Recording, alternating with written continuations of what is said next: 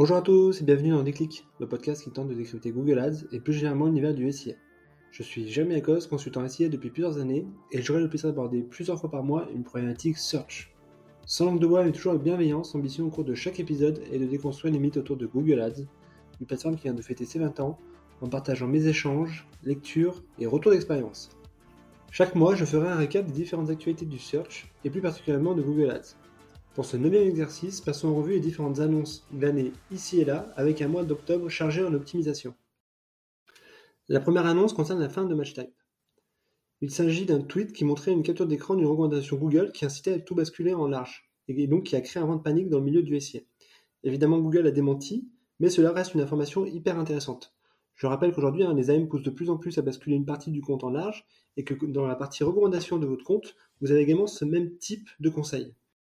Ma théorie étant que d'ici un ou deux ans, on risque de devoir piloter le compte uniquement via le match type large, l'exact et l'expression ayant progressivement disparu.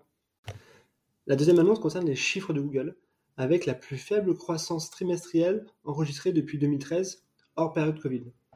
Aujourd'hui, Google a affiché effectivement un chiffre d'affaires de près de 70 milliards, ce qui est énorme, avec une croissance de seulement 6%. Dernier de la classe étant évidemment YouTube, qui a même connu une baisse de 2% pour un chiffre d'affaires à hauteur de 7 milliards. À mon sens, cela est dû à deux raisons. D'une part, c'est notamment dû à la coupe budgétaire des différents annonceurs qui bah, connaissent quand même une crise, que ce soit liée à la guerre, liée à l'inflation. Et deuxièmement, c'est aussi lié à la croissance d'autres acteurs connexes, que ce soit bah, d'un côté Amazon, qui est en train de capturer une part hyper importante du e-commerce, mais également TikTok, qui rafle pas mal de budget aujourd'hui sur la partie notoriété. La troisième annonce concerne l'apparition d'un nouvel inventaire de ciblage, à savoir le podcast, je rappelle que YouTube est aujourd'hui la deuxième plateforme aux US pour la consommation de podcasts. Donc c'est vraiment un terrain de jeu immense, aujourd'hui sous-exploité.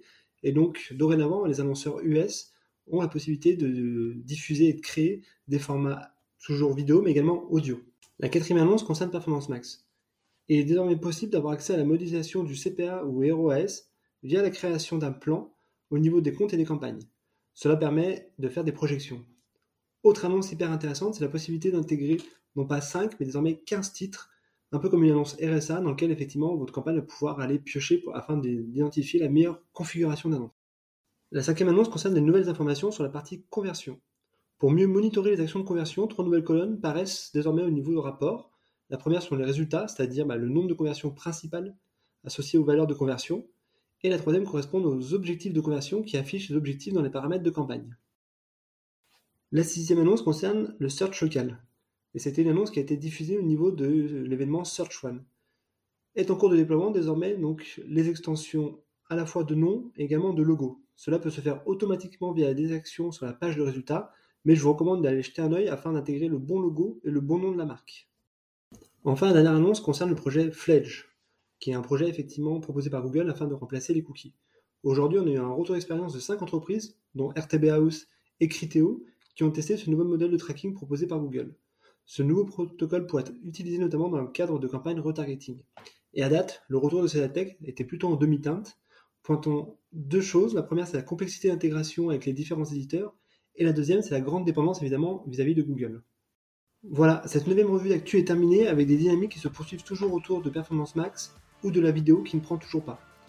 D'ici là, prenez soin de vous et si vous me cherchez, vous savez me trouver, sur Google bien sûr. Allez, à la prochaine